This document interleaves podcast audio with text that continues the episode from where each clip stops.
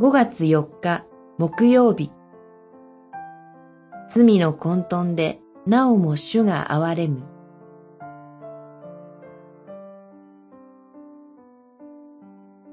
創世紀19章。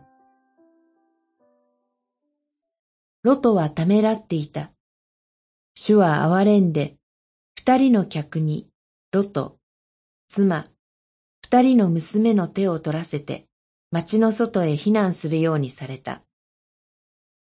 十九章十六節家畜の財産が増えてアブラハムと共に住むことができなくなったロトは、よく潤った低地の町、ソドムに住むようになっていました。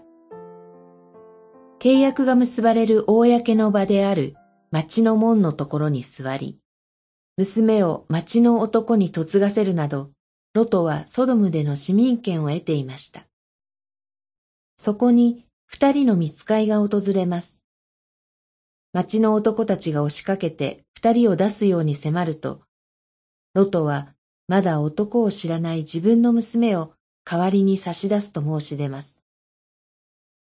ロトは客人への誠意のつもりだったのでしょうが、娘たちはどのように感じたでしょうか。町が滅ぼされるので、早く逃げるようにせき立てられますが、ロトはためらいます。見つかいが手を取って連れ出さなければならないほどです。多くの財産や町で築いた人間関係に未練があったのかもしれません。ロトの妻にも未練が見られます。振り返るなと言われたのに、振り向いて潮の柱になりました。さらにその後、娘たちは父に酒を飲ませて床を共にし、父親の子供を産みます。あまりにも罪が蔓延し、混沌としています。それでもなお、主は世界のすべての国民を祝福に入れるという約束を担うアブラハムを御心に留め、ロトを救い、娘たちの子孫を増やして二つの国民にするのです。祈り。